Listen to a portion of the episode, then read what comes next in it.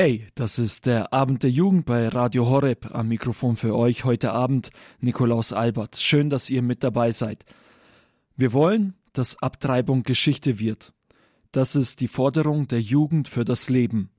Und es bleibt bei der Jugend für das Leben nicht nur bei diesen leeren Worten. Um deutlich zu machen, wie ernst die Mitglieder der Jugend für das Leben es meinen, veranstalten sie dieses Jahr wieder die Pro-Life Tour. Ab dem 3. August geht es zu Fuß von München nach Salzburg. Mit dabei auf der 200 Kilometer Wegstrecke ist auch der Koordinator der Pro-Life Tour Stefan Mattei. Er ist 32 Jahre alt und in der IT-Branche in der Softwareentwicklung tätig.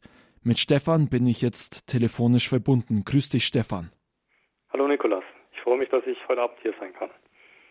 Ja, Stefan, wie bist du auf das Thema Lebensschutz aufmerksam geworden? Wenn man jetzt äh, IT studiert, so wie du, kommt das Thema schließlich ja nicht im Studiengang vor, oder? Nee, also das stimmt. Beim IT-Studium kommt es natürlich nicht vor. Äh, ich bin ganz anders zum Lebensschutz gekommen. Und zwar, also wenn man als kleines Kind heranwächst, da war es für mich immer eine Selbstverständlichkeit, dass meine Eltern, meine Geschwister um mich herum, dass die mich lieb haben. Und ich meine, natürlich gab es auch Zoff und Streit, aber ich wusste, dass ich da angenommen bin. Und später habe ich dann das gelernt, dass je älter man wird, dass das keine Selbstverständlichkeit ist ähm, und dass es häufig so ist, dass es da viel größere Schwierigkeiten gibt, die da so weit gehen können, ähm, dass man die Kinder nicht annimmt, dass die Kinder unerwünscht sind und dass man sie schon im Mutterleib abtreibt, also tötet. Und das hat mich furchtbar traurig gemacht und da habe ich mir gedacht, da muss man irgendwas tun können. Und so bin ich dann letztendlich zur Jugend fürs Leben gekommen. Darf ich dich fragen, wie alt du warst, als du äh, dir diese Gedanken gemacht hast? Also da war ich so 16, 17 rum. Und da bin ich auch das erste Mal auf Demonstrationen gegangen und habe mir gedacht, ähm, das ist vielleicht auch der richtige Weg. Ja, wenn du jetzt so über dieses Thema Lebensschutz sprichst, letztendlich ist das ja so, dass du in einer heilen Familie aufgewachsen bist und jetzt so irgendwo scheint es auch so zu sein. Was bringt das jetzt, äh, sage ich mal, dass du äh, dich für den Lebensschutz einsetzt? Merkst du, dass äh, sich da wirklich etwas tut in dem Bereich, dadurch, dass du auf Demonstrationen gehst? Ja, also erstmal versuche ich natürlich so viel in Gang zu setzen wie möglich. Ähm, was sich dann daraus ergibt, das liegt nicht immer in meiner Hand. Ähm, aber es gibt auch durchaus positive als Nachrichten. Wenn man zum Beispiel in die USA schaut, die meistens ein paar Jahre in den Entwicklungen äh, voran ran weg sind. Da sieht man auch, dass das langsam wieder das Bewusstsein immer klarer wird, ähm, dass auch das Kind im Mutterleib, dass das ähm, auch schon ein Mensch ist und dass man da nicht machen kann, was man möchte, ähm, sondern dass ähm, man damit äh, positiv umgehen muss. Und ähm, das wird immer mehr klar. Und so ist auch meine Hoffnung, dass es auch Jugendlichen, jungen Erwachsenen und den Leuten in der Gesellschaft immer mehr klar wird, dass das ähm, Leben ist, was da im Mutterleib ähm, heranwächst, dass es ein Mensch ist. Und ich hoffe, dass das äh, Umdenken, dass wir auch durch unsere Aktionen ein Umdenken da hervorrufen können. Ja, du hast ja die Jugendlichen jetzt schon selbst angesprochen und bei der Jugend fürs Leben ist äh, natürlich irgendwo dieser dieses Hauptanliegen auf die Jugendlichen gerichtet. Ihr geht zum Beispiel dann in Schulklassen, um da über das Thema Abtreibung zu informieren. Wieso ist das äh, Thema Lebensschutz jetzt aber für Jugendliche besonders interessant? Also ich denke, dass man erstmals für jeden Menschen der Lebensschutz interessant oder sollte es hoffentlich sein, ähm, weil es hier ja um absolute Grundrechte geht. Also es geht um das Recht zu leben und das ist irgendwie ein absolutes Grundrecht. Ich denke, für Jugendliche ist es aber insofern besonders interessant, weil man in dem Alter das erste Mal mit dem Geschenk, sage ich mal, der Lebensweitergabe da in Kontakt kommt. Und dann fragt man sich natürlich auch, ähm, was ist das, was kann da passieren oder ähm, ist es schon Leben im Bauch der Mutter oder ist es nur, wie es häufig behauptet wird, ist es nur ein Zellklumpen, ist es nur ein Etwas? Und da klären wir eben auf, auch oder besonders durch medizinische Fakten. Und da kann man eben auch sehen, das ist ein Leben. Und äh, die Jugendliche spricht es auch an und ähm, deswegen ist das, denke ich, eine ganz wertvolle Arbeit. Ja, okay. Ihr macht in diesem Jahr wieder die Pro-Life-Tour, wie wir ja gehört haben. Dieses Jahr zum ersten Mal mit einer Besonderheit. Ihr geht nämlich über Landesgrenzen hinweg denn äh, der Weg geht ja von München, also Deutschland, nach Salzburg, Österreich. Und das Ziel dieser Pro-Life-Tour ist bei euch auf das Problem der Abtreibung aufmerksam zu machen. Kannst du uns noch einmal kurz zusammenfassen, wie die aktuelle rechtliche Situation in Deutschland ist? Genau, also in Deutschland, das wissen nicht so viele, weil das, sage ich mal, vom Bewusstsein her nicht so konkret ist. In Deutschland ist, ähm, ist ganz klar eine Abtreibung erstmal verboten. Also wenn man den Paragraphen liest, da steht, wer eine Schwangerschaft abbricht, wird mit Freiheitsstrafe bis zu drei Jahren oder mit Geldstrafe bedroht. Das wissen erstmal die wenigsten. Das kommt auch in den Schulvorträgen dann drin vor. Dann geht es aber weiter eben.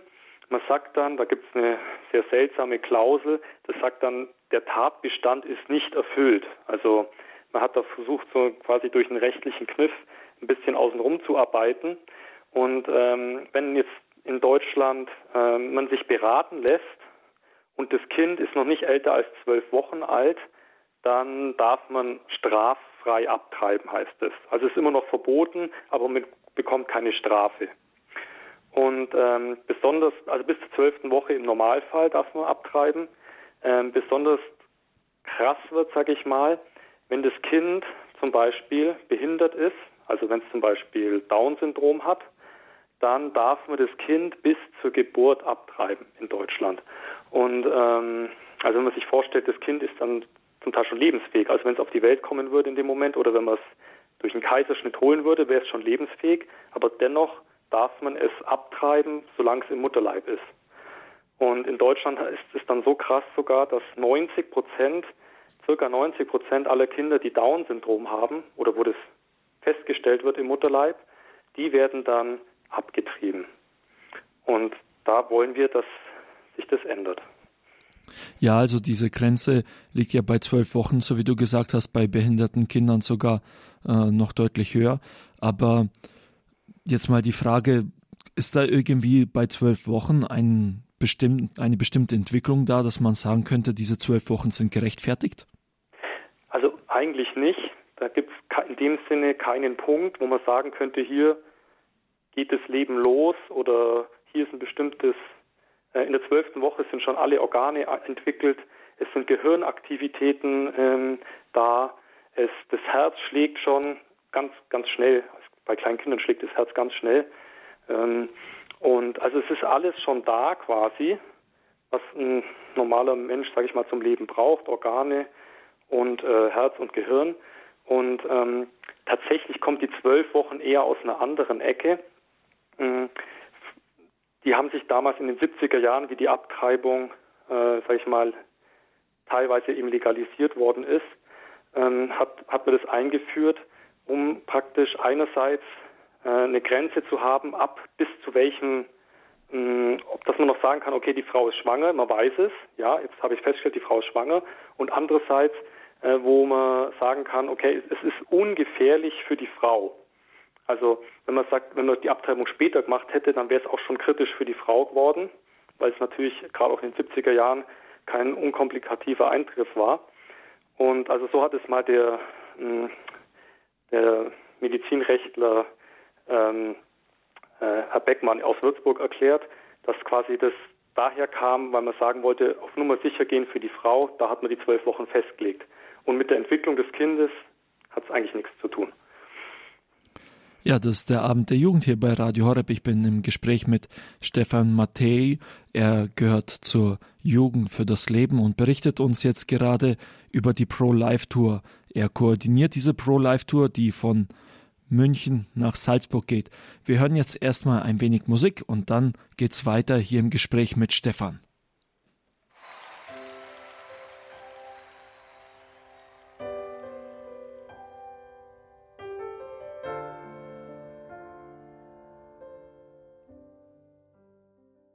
Abend der Jugend bei Radio Horeb am Mikrofon für euch Nikolaus.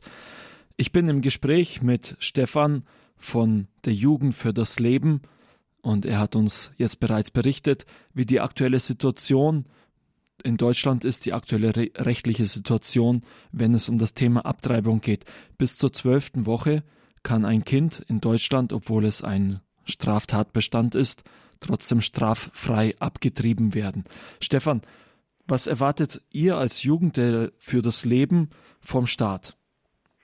Also wir haben quasi, sag ich mal, als Staat und Gesellschaft, das gehört, glaube ich, irgendwie zusammen. Ähm, wir erwarten, dass quasi insgesamt einfach eine positivere Haltung ähm, zum, zum, Neuge zum ungeborenen äh, Leben kommt. Dass man sagt, okay, Kinder, ihr seid alle herzlich willkommen. Und dass man nicht sagt, hm, das passt jetzt gerade nicht oder jetzt ist gerade ungeschickt und das ist ja so teuer und keine Ahnung was, sondern dass wir insgesamt sagen, es soll ein Klima entstehen, wo Kinder willkommen sind. Auch und ganz besonders eben die ungeborenen Kinder, das ungeborene Leben. Und da hoffen wir eben, vielleicht, dass ein Umdenken stattfinden kann, dass man sagt, das ist ein Geschenk. Ja, also ich habe jetzt heute wieder in meinem Briefkasten eine, eine Einladung bekommen von meiner Nichte, die ist drei Jahre alt geworden, also die wird drei Jahre alt.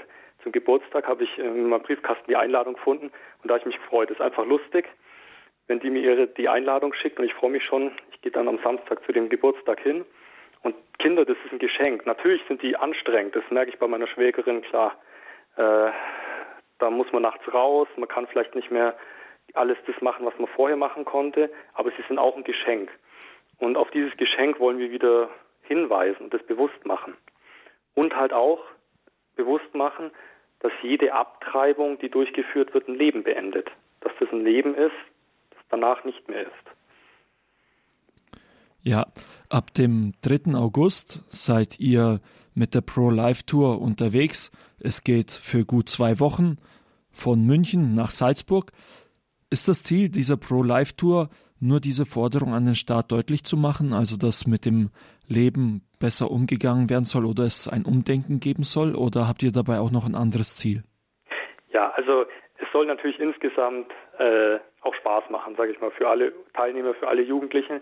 Klar, es ist auch anstrengend, wenn man mal lauft und, und die Demonstration mitgestaltet und unterwegs mal einen Infostand macht oder Flyer austeilt.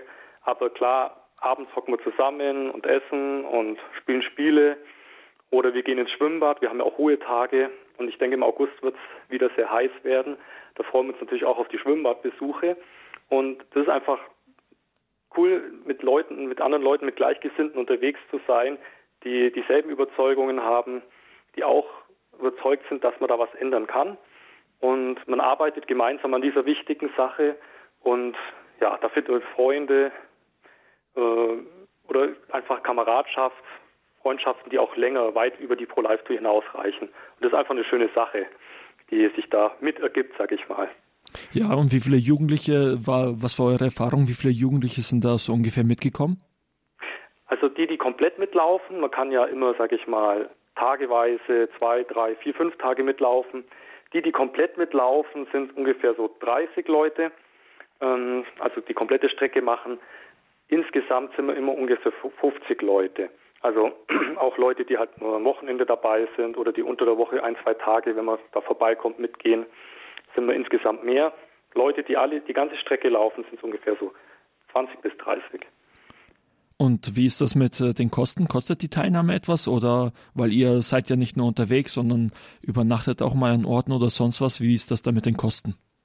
Also die Kosten, das versuchen wir so wie die letzten Jahre zu gestalten, dass die Kosten, äh, dass es komplett kostenlos ist, dass äh, wir praktisch nur über die Spenden, die reinkommen. Wir haben ja zum Glück sehr viele Spender und hoffen, dass auch weiterhin das so bleibt. Und dadurch ist die Teilnahme erstmal kostenlos. Wer das möchte, dann kann jeder Teilnehmer noch eine 100 Euro freiwillige Spende dafür geben, also für Essen und Übernachtung und so weiter. Ähm, aber das ist nicht verpflichtend. Wenn man sagt, ich habe jetzt da keine Rücklagen oder das Taschengeld ist schon aus oder ähm, dann kann man sagen, ich muss nichts bezahlen, ich kann einfach mitgehen. Ja, ihr habt, äh, wie du gesagt hast, einige Spender, die euch finanziell unterstützen bei der Pro-Life Tour. Aber es gibt nicht nur Spender, die Geld geben, sondern auch einige Bischöfe, die ja auf eurer Seite stehen und die euch auch willkommen schreiben nicht willkommen schreiben, sondern Gruß schreiben gesendet haben, um diese ganze Pro-Life-Tour zu unterstützen. Kannst du uns da einen Einblick geben, was manche Bischöfe so da mitteilen? Ja, also wir freuen uns natürlich, wenn Bischöfe sich da auf unsere Seite schlagen und das motiviert uns dazu, zusätzlich. Also wir haben zum Beispiel auf der österreichischen Seite vom Erzbischof Lackner ein Empfehlungsschreiben bekommen von wo Salzburg, wo wir durchlaufen, vom Erzbischof Burger aus Freiburg, vom Jugendbischof Oster haben wir ein Schreiben bekommen. Und äh, letztes Jahr haben wir sogar ein Grußwort von Papst Franziskus bekommen. Das hat uns natürlich besonders gefreut. Aber auch dieses Jahr eben das erste Mal von unserem Jugendbischof, dem Herrn, Herrn Bischof Oster. Und ähm, wir laufen ja auch durch seine Diözese durch. Altötting kommen wir vorbei. Das gehört zur Diözese Passau und das ist ja seine Diözese. Und ähm, da möchte ich einfach mal einen kleinen, eine kleine Passage aus seinem Grußwort vorlesen. Und ähm, genau, also er schreibt da an uns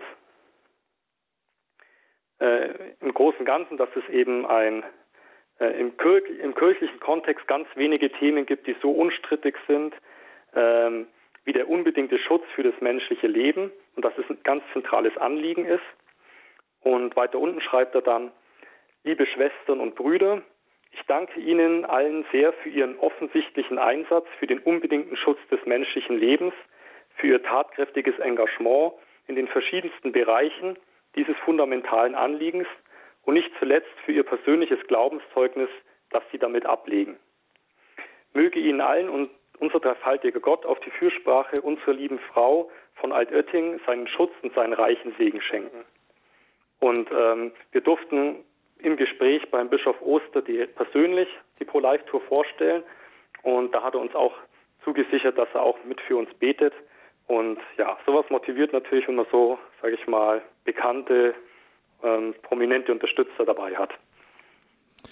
Okay, wenn äh, wir jetzt hören, die Bischöfe setzen sich dafür ein, gut, aber wieso ist das jetzt eigentlich so, sage ich mal, dass das Thema Abtreibung so wenig thematisiert wird? Klar, die Jugend für das Leben setzt sich dafür ein, in manchen christlichen Medien hört man auch hin und wieder mal was darüber, aber jetzt so in diesem breiten Mainstream der Nachrichten, wenn man jetzt äh, sich vorstellt, äh, es ist ja ein Thema, das uns wirklich alle angeht. Und wenn man jetzt sich, äh, dich darüber reden hört, könnte man fast meinen, also, dass das etwas von mit Verschwörungstheorie zu tun hat, was du hier uns erzählst, weil das sonst nirgendwo gehört wird. Ja, aber letztendlich ist es natürlich keine Verschwörungstheorie, sondern es ist wirklich ein wichtiges Thema, das ja auf den Tisch kommen muss. Wieso ist das so, dass es nicht auf den Tisch kommt?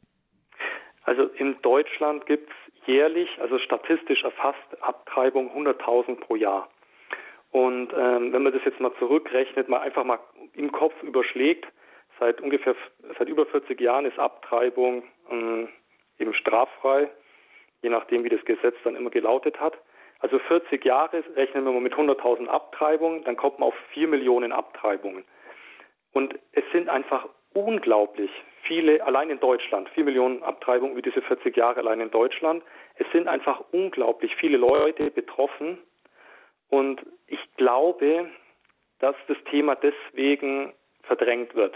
Sagt, okay, irgendwie, es fühlt sich vielleicht doch nicht richtig an, vielleicht habe ich doch was falsch gemacht und sich da die Frage stellt, ging es vielleicht, wäre es vielleicht nicht doch irgendwie anders gegangen?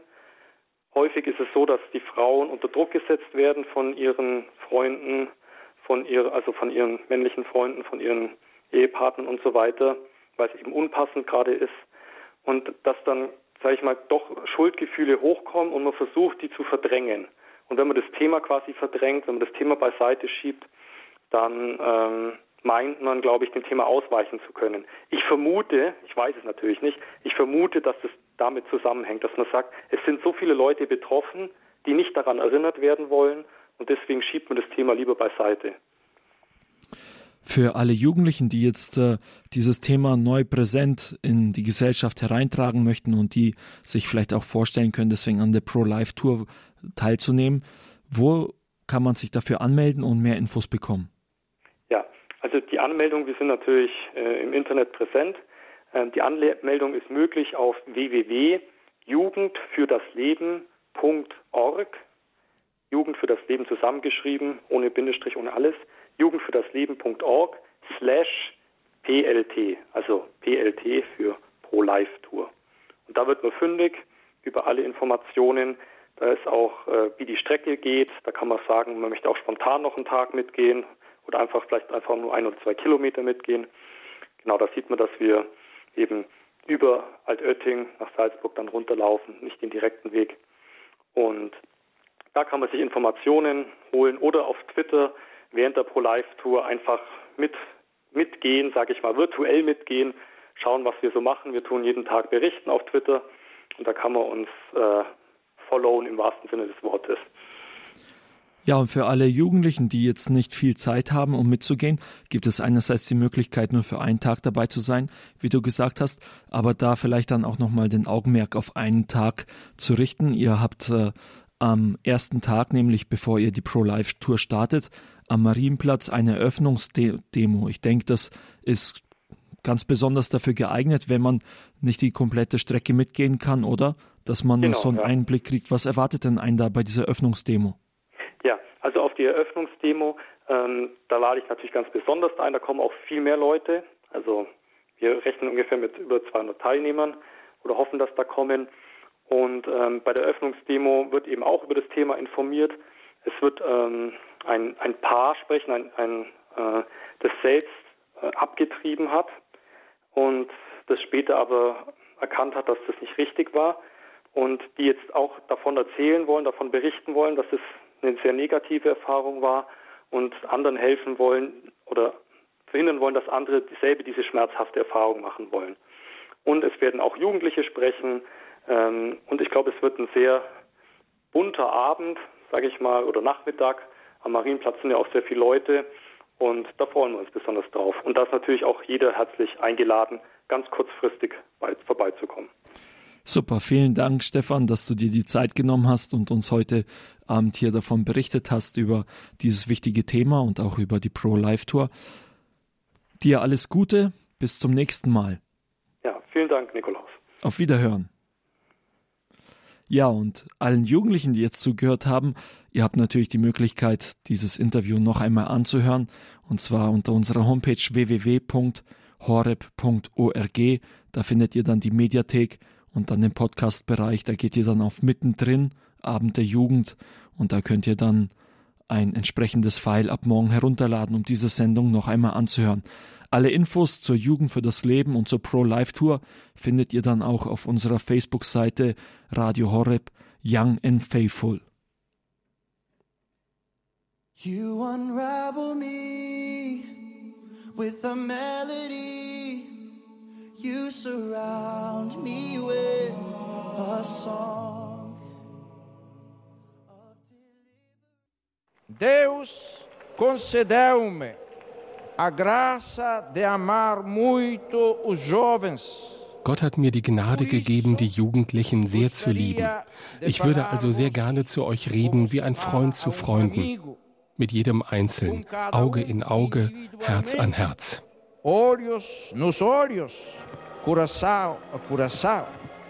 Das war Johannes Paul II., ein Papst, der die Jugend liebte und schätzte und vor allem ein Papst, der der Jugend auch etwas zutraute. Im Jahr 1989 ruft Papst Johannes Paul II. beim Weltjugendtag im spanischen Wallfahrtsort Santiago de Compostela die Jugendlichen dazu auf, Protagonisten der Neuevangelisierung zu sein. Das haben sich manche Jugendliche dann nicht zweimal sagen lassen und gründeten die Jugend 2000. Die Jugend 2000 ist eine internationale katholische Bewegung junger Menschen, die den Wunsch haben, ihren Glauben zu vertiefen – Konkret geht es dabei um eine persönliche Beziehung zu Jesus durch die heilige Messe und die eucharistische Anbetung, eine echte Hingabe an Maria, der Mutter Gottes und Mutter der Kirche, besonders durch den Rosenkranz und ein tieferes Verständnis der Heiligen Schrift und Treue zur Lehre der Kirche. Ich bin heute im Gespräch mit einigen Jugendlichen der Jugend 2000. Mit mir dabei ist heute Gina. Sie ist 19 Jahre, hat gerade das Abitur gemacht. Hallo Gina. Hallo. Tim ist auch mit dabei, 18 Jahre, auch gerade eben das Abi gemacht. Hallo. Hallo. Und dann noch Julia, sie ist 30 Jahre alt und macht in ihrem Alltag Projektarbeit im apostolischen Bereich. Hallo Julia. Hallo. Ja, Gina, vielleicht fangen wir direkt mit dir an. Wie bist du zur Jugend 2000 gekommen? Also meine Eltern, die waren schon früher ähm, immer bei den ganzen Family Prayer Festivals und auch bei normalen Prayer Festivals und haben mich dann als Kind schon immer mitgenommen. Und auch als ich damals nicht so viel verstanden habe, hat es mir immer richtig gut gefallen und habe beim Lobpreis schon immer mitgemacht. Und ja, so bin ich eigentlich ein bisschen mit der Jugend 2000 aufgewachsen. Also du hast das schon in die Wiege gelegt bekommen. Tim, war das bei dir auch so? Nein, ich ähm, bin über die Jugend 2000, über den Weltjugendtag dazugekommen und ähm, durfte sie einfach so als eine Gemeinschaft kennenlernen, die mir gefällt und ähm, habe dann immer so im weiteren Verlauf jetzt immer mehr mit dir zu tun bekommen.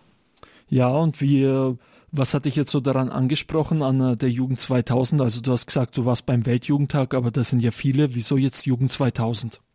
Also gerade konkret die Jugend 2000, weil ich ja mit dieser Gruppe gefahren bin und einfach irgendwie die Menschen mir gegenüber so aufgeschlossen waren und man irgendwie gespürt hat, dass es wirklich eine Gemeinschaft ist, die so zusammenhält und einen auch wirklich herzlich willkommen heißt und einen auch versucht so zu integrieren. Und ich habe mich da einfach wohlgefühlt und ähm, immer mehr hier hineinwachsen dürfen. Hast du denn davor schon auch viel mit Kirche zu tun gehabt oder waren das so deine ersten Berührungen mit Kirche?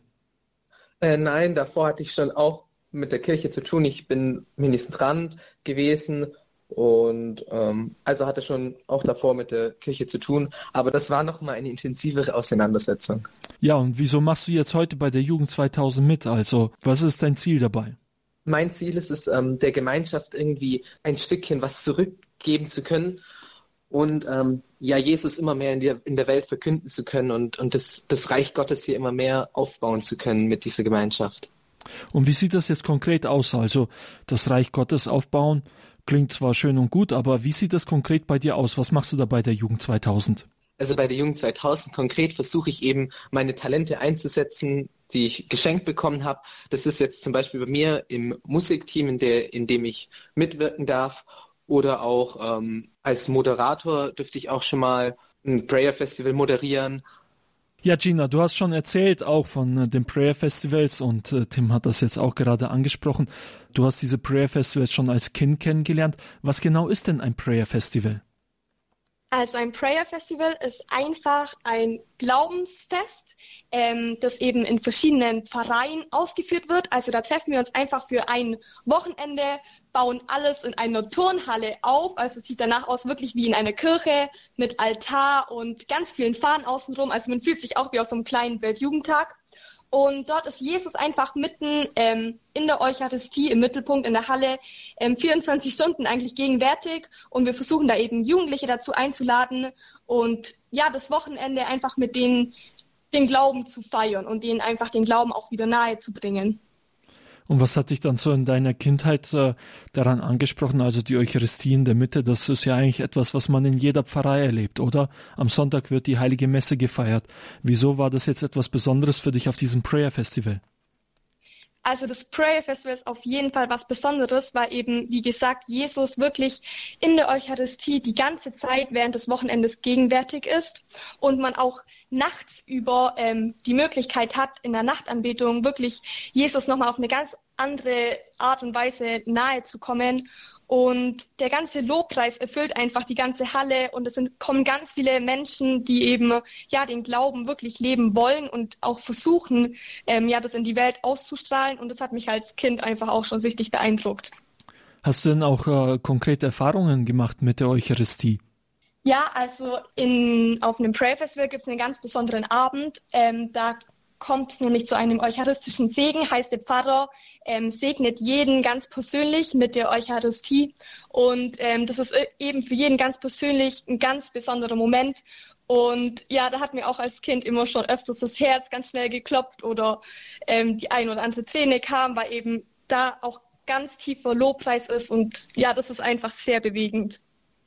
Ja, vielen Dank dir soweit. Wie sieht das jetzt bei dir konkret aus? Du bist ja auch bei der Jugend 2000 und was machst du da? Also bei der Jugend 2000 ähm, bin ich eben auch wieder Tim im Musikteam. Und ja, unsere Aufgabe ist es eben, den Leuten zum einen zu zeigen, dass Musik eben das Herz ganz weit für Gott irgendwie bereitet und dass ähm, das nicht nur Musik ist, den wir mit den, also dass wir einfach mit den Lippen singen, sondern dass wirklich Lobpreis ist. Das heißt, wir beten und singen das eben. Und das ist eben eine ganz hohe Form von Gebet eigentlich. Und die Lieder sind eben auch modernere Lieder, wo sich eben die Jugendlichen eigentlich ziemlich wohlfühlen und die eigentlich auch ganz cool finden und da eigentlich ja von uns ganz gut reingeführt werden in das Gebet. Super, vielen Dank dir. Ja, Julia, du bist auch bei der Jugend 2000, was jetzt ein bisschen anders ist als bei Gina und Tim. Du bist ein ja. wenig älter, 30 Jahre alt. Ja, ich durfte sogar meinen 30. Geburtstag auf dem IPF feiern. Also ich habe noch Platz da drin. Wie lange bist du denn jetzt schon bei der Jugend 2000?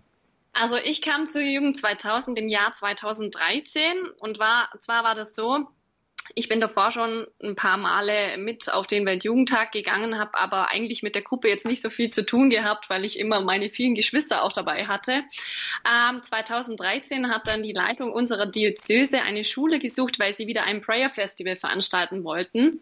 Und eigentlich war das schon mit unserem Ort so ab oder abgesprochen. Also es sah gut aus und meine Mutter hat dann wahrscheinlich ganz ohne Hintergedanken äh, mich angesprochen, ich soll jetzt die Schule noch final vermitteln. Ähm, damit bin ich direkt in diesem Orga-Team gelandet. Ähm, ich war ein bisschen zuständig, die Sachen vor Ort abzuklären. Das war dann gar nicht so wenig. Und es hat mir dann so viel Spaß gemacht, dass ich im nächsten Jahr gleich der Teamleiter von unserem Prayer Festival Orga Team geworden bin. Und so bin ich eigentlich zu Jugend 2000 dazugekommen, eigentlich dann letztendlich durch die Mitarbeit und genau, bin seither dabei und immer noch in diesem Amt.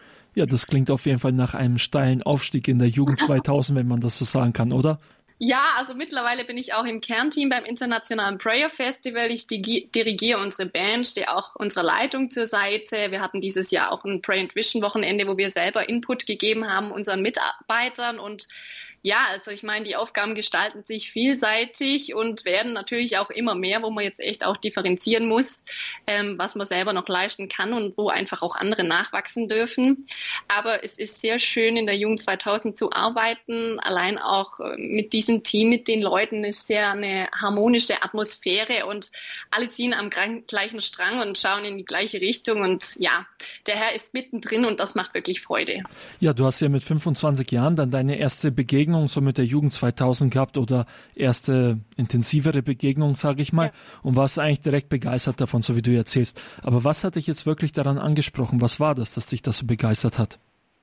Also ganz ehrlich, bei diesem Prayer Festival hat mich vor allem diese Arbeit begeistert, die dann so wunderbare Früchte getragen hat. Also das ist bis heute so, dass die Arbeit im Weinberg des Herrn einen zutiefst erfüllt und man dann wirklich alles auch versucht mit Gott zu machen und merkt, wie er wirklich auch alles noch äh, ausbügelt, woran man nicht gedacht hat und ja, einen wirklich bei seinem Tun so beschenkt währenddessen und auch danach und man merkt einfach auch dieses Klima und die Stimmung zwischen den Leuten, also die einfach ja im gleichen Geist sind, das ist so erfüllend und das ist eigentlich das, denke ich, was mich auch bei der Jugend 2000 hält und ja, mir Freude macht. Wie ist das eigentlich, wenn man bei der Jugend 2000 dabei ist? Wozu verpflichtet man sich da?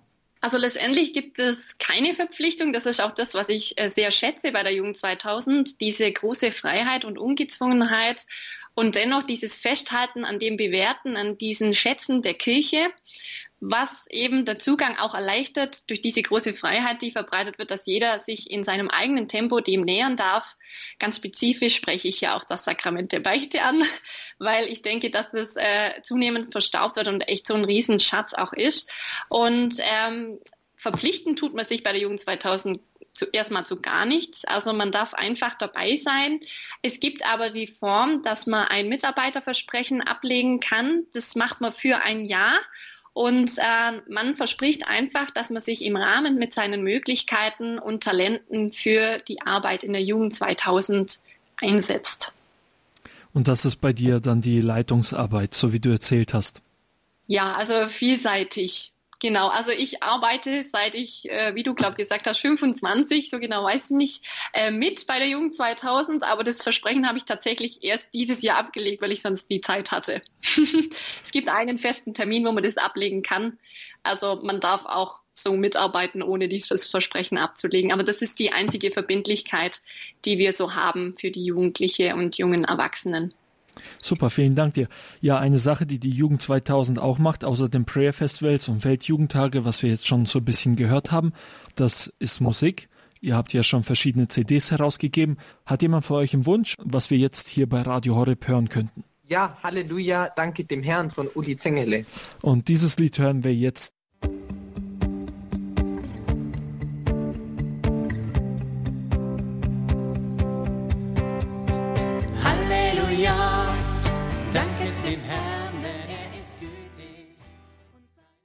Abend der Jugend bei Radio Horeb am Mikrofon für euch Nikolaus Albert. Ich freue mich, dass ihr mit dabei seid. Ich bin im Gespräch mit Julia, Gina und Tim. Alle drei gehören zur Bewegung Jugend 2000 und erzählen uns gerade etwas über diese Bewegung. Ja, die Jugend 2000 ist durch die Weltjugendtage entstanden und die Weltjugendtage sind für euch wichtig. Welche Erfahrungen, Gina, hast du mit dem Weltjugendtag gemacht? Also der Weltjugendtag 2016 in Krakau war mein erster Weltjugendtag ähm, und ich habe echt wunderschöne Erfahrungen gemacht. Es wären viel zu viele, um da jetzt etwas zu sagen. Aber kurz gesagt, einfach die Begeisterung, die dort eben von den Jugendlichen ausgestrahlt wird. Man kam mit so vielen in Kontakt von allen möglichen Nationen und man hat einfach gemerkt, dass ja keiner sich irgendwie, so wie bei uns in Deutschland vielleicht, man traut sich nicht so richtig, was vom Glauben zu sagen. Und dort war das einfach kompletter Alltag irgendwie. Man hat seinen Glauben gelebt. Ähm, ja, man hat mit vielen gesprochen. Man hat überall gesungen, in jeder Ecke, auf den Straßen. Also es war echt für mich eine richtige Bereicherung und Bestärkung auch im persönlichen Glauben. Eine Sache, die ja total entscheidend ist für einen Weltjugendtag, ist, dass der Papst auch vorbeikommt. Hast du dann irgendwelche Worte von äh, dem Weltjugendtag in Krakau, die dir vom Papst Franziskus hängen geblieben sind? Ja, also auf jeden Fall. Blieb mir so ein, eine kleine Aufforderung vom Papst ähm, in Erinnerung. Und zwar hat er zu uns gesagt und uns aufgefordert, dass wir keine Sofa-Jugendlichen sein sollen und wirklich uns ermutigt, ähm, raus in die Welt zu gehen und ja, einfach mutig und authentisch für den Glauben einzustehen. Also runter vom Sofa mit den Worten vom Papst Franziskus. Ja, Tim, genau. du hast ja schon gesagt, dass du die Jugend 2000 über einen Weltjugendtag kennengelernt hast. In welchem Jahr war das denn bei dir? Also bei mir war das Weltjugendtag in Krakau im Jahr 2016. Okay, und was hat dich da jetzt an diesem Weltjugendtag selbst angesprochen? Also ich fand es einfach so genial zu sehen, dass da wirklich bei diesem Weltjugendtag so viele Menschen waren und es doch eine Kirche war. Also dass, dass wir irgendwie doch verbunden waren, gerade dass wir alle zusammen die Messe gefeiert haben, die Vigil am Abend dass da wirklich die Kirche als eine Einheit aufgetreten ist und ganz egal, ob die Menschen aus Asien kamen, aus Afrika, aus Australien oder aus Amerika. Hast du denn besondere Begegnungen auch mit anderen Leuten da gehabt, die dich angesprochen haben oder wo du dann gemerkt hast, ja, interessant, wie es in anderen Ländern zugeht, das hätte ich mir gar nicht so gedacht. Zum einen habe ich viele Deutsche kennengelernt aus unserer Gruppe und es sind schöne Freundschaften entstanden, die bis heute auch noch ähm, da sind aber auch mit Leuten aus anderen Ländern, zum Beispiel aus Korea, kam also kein wirklicher Austausch in Worten statt, sondern nur in Gestiken, in, in Singen. Und es war einfach so schön, diese, diese Einheit zu spüren oder die ganzen anderen Länder, die Vertreter von den anderen Ländern. Julia, wann war denn dein erster Weltjugendtag mit Jugend 2000 gewesen? Also mein erster Weltjugendtag mit Jugend 2000 war in Sydney aber ich war zuvor in äh, Köln. Dort war ich privat mit einer Gruppe von unserem Ort. Ähm, beides Mal fand ich sehr beeindruckend oder auch bei, bei den anderen Weltjugendtagen, wo ich bisher jetzt dabei war, ähm, diese Freude, die die Jugendlichen überall verbreitet haben, also diese Unbeschwertheit und das alles verknüpft einfach mit der Kirche und mit dem Glauben. Das fand ich einfach schön, weil bei uns oft auch der Glaube mit einer Last verbunden wird oder mit, ja, Trübsal ein bisschen auch. Und das war einfach so erfrischend und auch so befreiend den Glauben auf diese Weise erfahren zu dürfen. Es hat mir auch sehr geholfen, mich mit dem Glauben dann auseinanderzusetzen und mich äh, dem zu nähern. Köln und Sydney, bei beiden Weltjugendtagen war ja Papst Benedikt noch mit dabei. Sind dir denn irgendwelche Worte von ihm da hängen geblieben bei deinen ersten zwei Weltjugendtagen? Puh, das ist schon eine Weile her. Ich muss gestehen, ich kann mich nicht mehr erinnern, ob da was dabei war. Besonders beeindruckend war für mich einfach diese Abendvigil immer auch. Also in Köln fand ich sehr beeindruckend. Die Eucharistie und Maria sind für die Jugend 2000 ja wichtige Punkte. Wie macht sich das denn in deinem Alltag bemerkbar, also Eucharistie und Maria?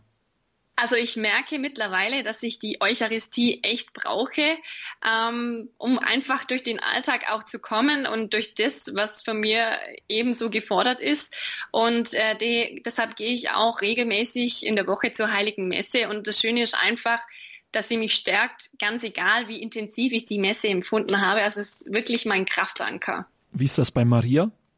Bei Maria, äh, muss ich zugestehen, hatte ich wirklich anfangs Schwierigkeiten. Ich denke auch, das liegt äh, an meiner persönlichen Geschichte, dass ich keinen Zugang zu ihr gefunden habe sie war für mich immer weit entfernt, unnahbar und auch der Gedanke, dass sie mich als ihr Kind annehmen möchte, das kam mir gar nicht erst in den Sinn. Also sie war für mich wie eine unerreichbare Heilige, zu der ich eigentlich keine Beziehung hatte. Und letztendlich, wenn ich heute zurückdenke an meine Bekehrung, die war 2009 in Mechu, dann weiß ich echt, dass ich das ihr zu verdanken habe und jetzt auch im Rückblick äh, mit diesen Marienweinen, die von verschiedenen Bewegungen auch angeboten werden, diese 33-tägige, die ich jetzt schon ein paar Mal mitgemacht habe. Also ich dürfte da wirklich merken, wie man wirklich in die Kindschaft Mariens reinwächst, wie man sich wirklich auch danach bei dieser Weihe als Kind Mariens fühlt.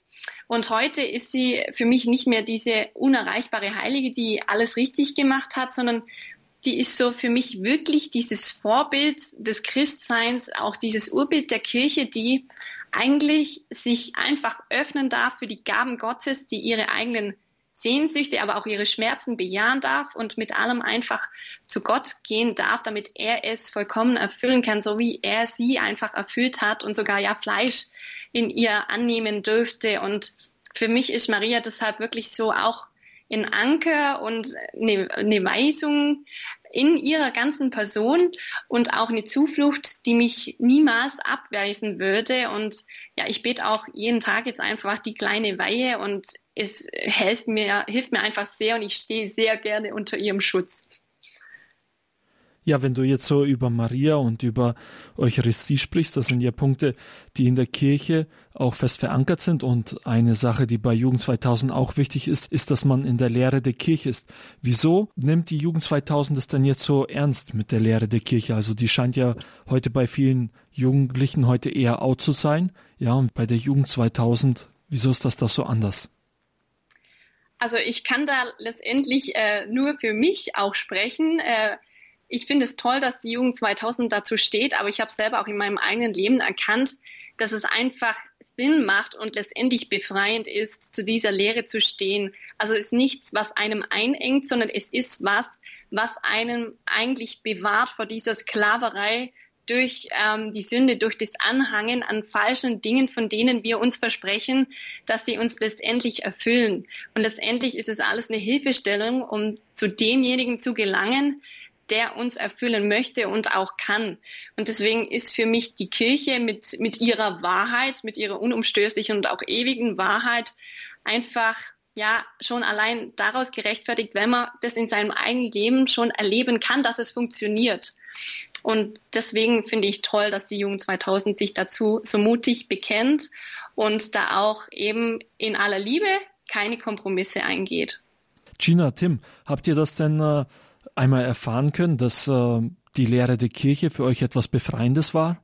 Ja, ich finde es einfach klasse, dass, ähm, dass die Kirche irgendwie so einen gewissen einen Rahmen schafft, ähm, de, der uns ermöglicht, so ein christliches Leben zu führen. Also sie gibt uns wirklich so eine greifbar, greifbar in Zahlen könnte man schon sagen, irgendwie sowas, an das man sich hängen kann, wie man christliches Leben leben soll, dass man doch sonntags die Messe besuchen soll, dass man regelmäßig beichten soll, dass, ähm, dass es diese Gebote, die ähm, auch das, dass die Gebote in der Kirche so fest verankert sind. Und all die Sachen, das sind ähm, nicht abstrakte Begriffe, die man nicht verstehen kann, sondern es sind klare, ich will nicht sagen Richtlinien, sondern ähm, ja Leitplanken, die uns durch unser Leben führen können. Tim, wenn du jetzt das so konkret erzählst, äh, auch äh, deinen Bezug zur Kirche und wie, was das für eine Bedeutung hat für dich, was denken denn deine Freunde darüber, wenn sie hören, dass du in die Kirche gehst oder dass du Prayer Festivals organisierst oder sonst was? Also zum einen sind viele Freunde, die ich habe, eben selbst auf diesen Prayer Festivals und die dürfte ich dort kennenlernen. Aber zum anderen ähm, habe ich natürlich auch so Freunde, die, die das jetzt eher nicht so toll finden, die das aber auch sagen, okay, es ist eigentlich mein Leben, ich darf das so leben, wie ich will. Und ich finde eigentlich keinen, der da wirklich auf Ablehnung stößt. Nee, also im Gegenteil sogar. Es kommt mehr so Interesse, dass die Leute wirklich fragen, ja, was ist es? Und dann frage ich einfach mal nach, will er doch mitkommen oder lade ihn einfach dazu mal ein, sich das Ganze anzuschauen. Und oftmals sind die Leute dann relativ offen dafür, weil wie ich selbst dürfte ich einfach merken, es ist eigentlich wie in einem normalen Gottesdienst, nur viel lebendiger. Wir machen jetzt wieder eine kurze Musikpause und zwar hören wir von der Jugend 2000 ein Kreuzweg, den auch Ulrike Zengerle gedichtet hat, die auch zur Jugend 2000 gehört. Davon hören wir die zweite Station, und zwar das Lied Du trägst mich. Für dich im zermarterten Leib steht das Kreuz nun zu tragen bereit. Das ist der Abend der Jugend. Ihr hört Radio Horeb. Am Mikrofon für euch Nikolaus. Ich bin im Gespräch mit Julia, Gina und Tim von der Jugend 2000. Und Jetzt, Gina, an dich die Frage. Wir haben ja schon gehört, die Jugend 2000 ist dadurch entstanden, dass im Jahr 1989 Papst Johannes Paul II. beim Weltjugendtag in Santiago de Compostela die Jugendlichen dazu aufgerufen hat, Protagonisten der Neuevangelisierung zu sein. Ja, aber wie ging es denn dann weiter nach diesem Aufruf von Papst Johannes Paul II.? Genau, danach ähm, hat eben sich so eine kleine Gruppe von Leuten dazu entschieden, ähm, Jugendfahrten nach Medjugorje zu organisieren. Und ähm, diese Jugendfahrten, die zogen eben immer mehr Leute aus ganz Europa an. Und darunter war eben auch ein junger Engländer, der hieß Ernest Williams. Und er hat eben selber in Medjugorje ähm, immer mehr den christlichen Glauben erfahren dürfen und eben auch mit Maria ähm, zu Jesus gefunden. Und der nahm eben viele Menschen, ähm, viele junge Menschen in Medjugorje wahr und der überlegte sich eben, ähm, ja, was man denn diesen Jugendlichen dort anbieten könnte. Also er wollte irgendwie so eine Art Sommerprogramm machen. Und in diesem Sommerprogramm wollte ihnen natürlich zum einen auch die Botschaften der Gottesmutter immer näher bringen. Und da ähm, entschlossen sich eben der Ernest zusammen mit ein paar anderen Jugendlichen dieses erste Jugendfestival in Medjugorje zu organisieren. Und ähm, zu diesem Jugendfestival, das eben im August 1988 stattfand, kamen eben ganz, ganz viele junge Menschen aus der ganzen Welt. Und auch aus Deutschland kamen eben viele Jugendliche. Unter ihnen war eben auch Richard Zoller. Ja, dieses, also dieses erste Jugendfestival in Medjugorje hieß dann eigentlich Youth 2000 sozusagen. Und da entstand die Gemeinschaft. Okay, und wieso jetzt dieser Name Youth 2000? Also es war ja noch lange nicht das Jahr 2000. Wieso haben Sie sich Jugend 2000 genannt? Weil im Jahr 2000 eben dadurch, dass Papst Johannes Paul ähm, eben viel Jugendlichen aufgefordert hat, wirklich den Glauben nach außen zu leben, sich eben so eine neue Generation herauskristallisiert hat, die eben sehr viel evangelisiert haben und da eben die ganze Neuevangelisierung und viele Gemeinschaften zustande kamen und Jugend 2000 eben dieses Jahr eben sozusagen aussagt. Also Johannes Paul forderte eben die jungen Menschen damals heraus, Protagonisten des neuen Jahrtausends zu werden. Und somit ergab sich eigentlich schlechthin einfach der Name Jugend 2000, eben die Jugendlichen, die das wirklich ernst genommen haben. Okay, super, vielen Dank dir. Und äh, so hat sich dann mit der Zeit die Jugend 2000 entwickelt. Prayer Festivals kamen irgendwann dazu, ungefähr so kann man sich das vorstellen, oder? Genau, dieses ähm, erste Jugendfestival in Medjugorje war eben genau wie so ein kleines Prayer Festival, wie wir es eben heute kennen. Also Jesus war eben auch gegenwärtig in der Eucharistie 24 Stunden lang ähm, über das ganze Wochenende hindurch. Und ja, das Format ergab sich dann dort und das wurde dann eben wieder zurück nach Deutschland genommen und auch in Deutschland eben umgesetzt. Ja, super. In diesem Jahr veranstaltete ihr auch wieder das internationale Prayer Festival in Marienfried in der Nähe von Ulm, zu dem über 1000 Jugendliche kommen werden. Gina, für jemanden, der jetzt gar keine Ahnung hat, was ein Prayer Festival ist, zum Beispiel jemand in deiner Klasse oder sonst wie, und den du dazu einlädst, wie erklärst du ihm das, was ein Prayer Festival ist? Also wenn ich jemanden mitnehme oder einlade, auf ein Prayer Festival zu kommen oder jetzt eben speziell das internationale Prayer Festival, ähm, dann sage ich ihm einfach, dass er eingeladen ist zu einem Wochenende, das eben ja ihm die Möglichkeit bietet, irgendwie sein Leben irgendwie zu verändern, dass er den, dass er die Kirche nochmal von einer ganz anderen Seite erlebt. Ich erzähle dann auch meistens, dass es nicht, er soll sich nicht so was vorstellen mit lauter Orgelmusik und vielen alten Omas in der Kirche, sondern wirklich junge Leute, junge Gesichter, ähm, die eben Freude ausstrahlen, ganz neue Musik, also keine Gottesloblieder, einfach ein ganz neuer Geist, der dort weht. Und das macht die Leute, also vor allem junge Leute, meistens ziemlich neugierig und der ein oder andere schaut dann doch mal für einen Tag vorbei. Es ist ja das internationale Prayer Festival, also etwas ganz Besonderes im Vergleich zu anderen Prayer Festivals, die ihr in allen möglichen Vereinen habt. Wieso heißt das jetzt internationales Prayer Festival? Wie viele Jugendliche kommen denn aus anderen Ländern? Ja, also aus den anderen Ländern kommen wahrscheinlich auch aufgrund der Strecke nicht so viele Leute. Aber zum Beispiel letztes Jahr war jemand aus Australien da, jemand aus Amerika, sogar zwei aus Amerika, glaube ich. Dann aus Österreich kommen Priester, aus, aus der Schweiz und natürlich ganz, ganz viele aus Deutschland. Das Thema des Festivals heißt in diesem Jahr Be Not Afraid. Was hat dieses Thema für dich für eine Bedeutung? Also für mich hat es so ein bisschen auch gerade diesen Evangelis Evangelisationscharakter, also dass sie wirklich keine Angst haben sollen, Christus in die Welt hinauszutragen. Und so will ich jetzt auch gerade an der Stelle wirklich alle einladen, die das jetzt hören zum internationalen Prayer Festival, einfach mal vorbeizuschauen. Gina, was bedeutet für dich Be Not Afraid? Also man soll eben keine Angst haben. Ähm, das heißt für mich persönlich jetzt eben auch keine Angst haben, zu dem zu stehen, was man wirklich meint, was man denkt, weil oft ist eben auch in unserer Zeit so, dass eben vielleicht viele sich auch gar nicht trauen, ähm, den Glauben zu leben. Ähm, viele sich verstecken, irgendwie sich eine Maske aufsetzen, ähm, in irgendwelchen Freundeskreisen ähm, einfach mitschwimmen und vielleicht Dinge tun, zu denen sie einfach gar nicht stehen. Und für mich heißt Be Not Afraid eben, das loszulassen, die Maske abzusetzen und keine Angst zu haben vor dem, wie Gott einen selber geschaffen hat, keine Angst zu haben, seine Talente und Begabungen wirklich für sein Reich einzusetzen. Julia, was erwartet uns denn alles beim Internationalen Prayer Festival in diesem Jahr? Also, wir haben wieder tolle Referenten, die zum Teil auch bis von der USA anreisen, wie der Father Bernard von den Craig Friars. Oder mit dabei sein wird auch ähm, der Pater Johannes Paul Chavann vom Stift Heiligenkreuz, der ja mittlerweile auch als Olympiapriester bekannt wurde weil er dort einfach die Sportler auch besucht hat und alles schön fleißig gepostet hat. Dann natürlich äh, ist auch wieder mit dabei der Weihbischof Florian von Diözese Augsburg und der Weihbischof Marian aus der Schweiz. Und wir haben auch bei den Workshops wieder viele tolle Referenten, die wirklich zu verschiedensten Themen Einblick geben und natürlich auch die Teilnehmer mit in die Praxis nehmen, sodass man wirklich Handwerkszeug angelegt bekommt und sich im Glauben bestärken lassen kann. Und dann gibt's wie jedes Jahr einfach auch viele Angebote an Spiel und Spaß. In unserem Chill-Out-Zelt erwarten die Teilnehmer wieder das Basical Café, wir haben dieses Jahr auch eine neue Band da drin, die auftreten wird und einfach auch für Festivalatmosphäre sorgen wird. Und natürlich darf man dann bei diesem Festival auf der grünen Wiese einfach die junge Kirche in erfrischender Weise erleben. Ja, wo kann man sich für das Prayer Festival anmelden? Man kann sich anmelden über die Homepage www.prayerfestival.org. Und zwar kommt es da dann drauf an, welches Alter man hat.